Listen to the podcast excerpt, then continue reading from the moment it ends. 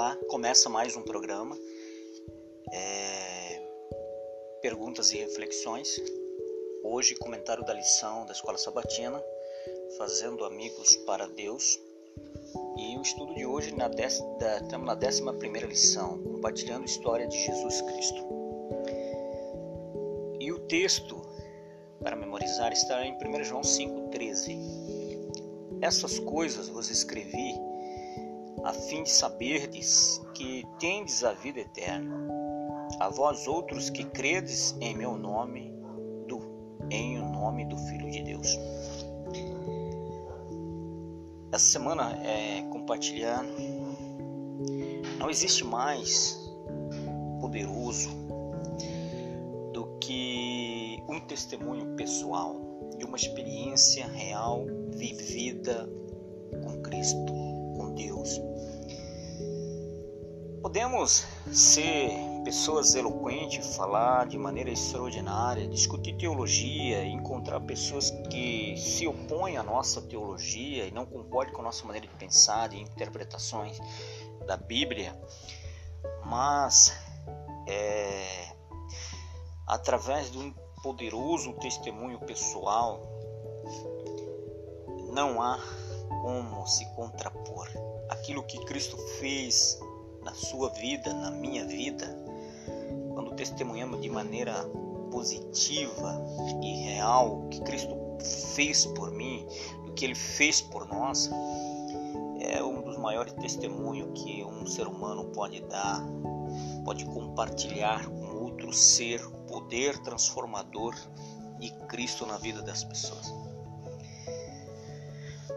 Ellen White, no livro Testemunhos Seletos, volume 3, ela diz que pesa sobre todo cristão o dever e o compromisso de compartilhar uma experiência real com Deus para o seu semelhante.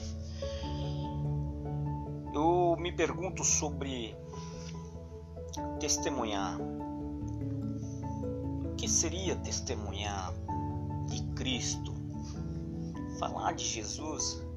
Será que testemunhar é falar de Cristo, de Deus para outras pessoas? Não é esse, não é esse o propósito do Evangelho, o propósito da Bíblia e nem mesmo o propósito, o propósito da lição da escola sabatina. O testemunho vai muito mais além do que meras teorias repetitivas, mero conhecimento de algo que você vai passar para outra pessoa. Você vai passar é, é mais do que isso.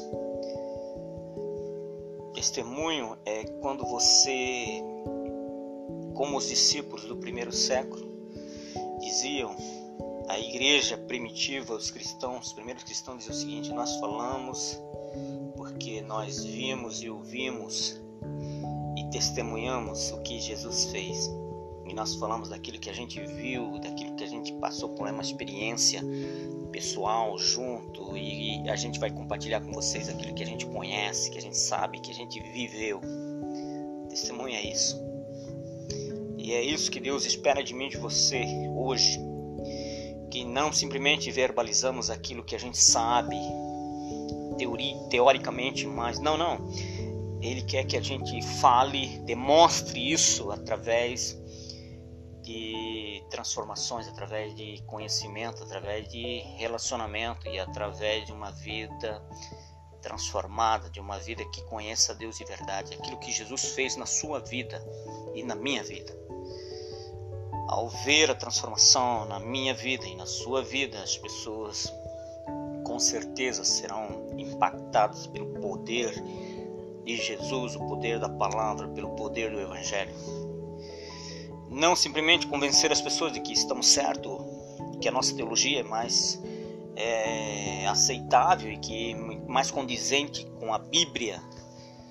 Não, não, não é isso que a gente, que Deus quer, não é isso que Deus espera de mim e de você.